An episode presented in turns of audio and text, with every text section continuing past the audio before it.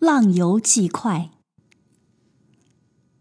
长江初历，大畅襟怀。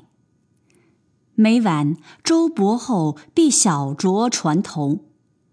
见捕鱼者增密不满三尺，孔大约有四寸，铁箍四角，四曲一沉。余笑曰：“圣人之教，虽曰古不用醋，而如此之大孔小增，焉能有祸？”秀峰曰：“此专为往边鱼设也。见其细以长梗。”忽起忽落，似探鱼之有无。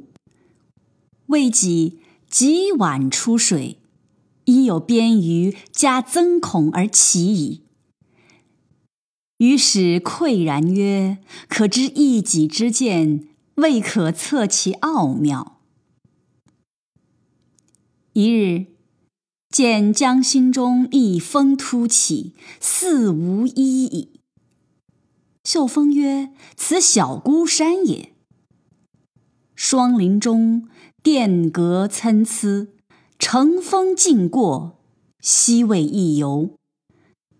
至滕王阁，有五苏府学之尊经阁，移于须门之大马头。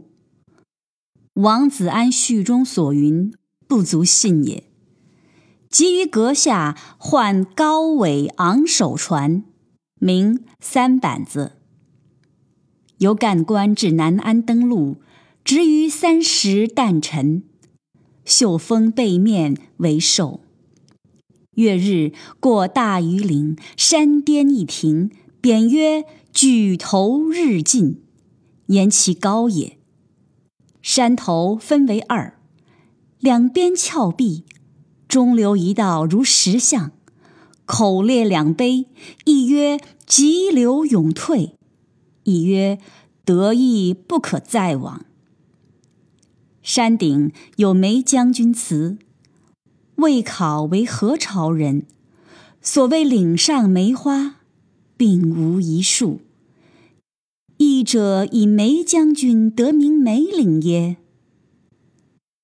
余所带送礼盆梅。至此将交腊月，已花落而叶黄矣。过岭出口，山川风物，便觉顿舒。岭西一山，石峭玲珑，以望其名。渔夫曰：“中有仙人床榻。”匆匆尽过，以为得游为场。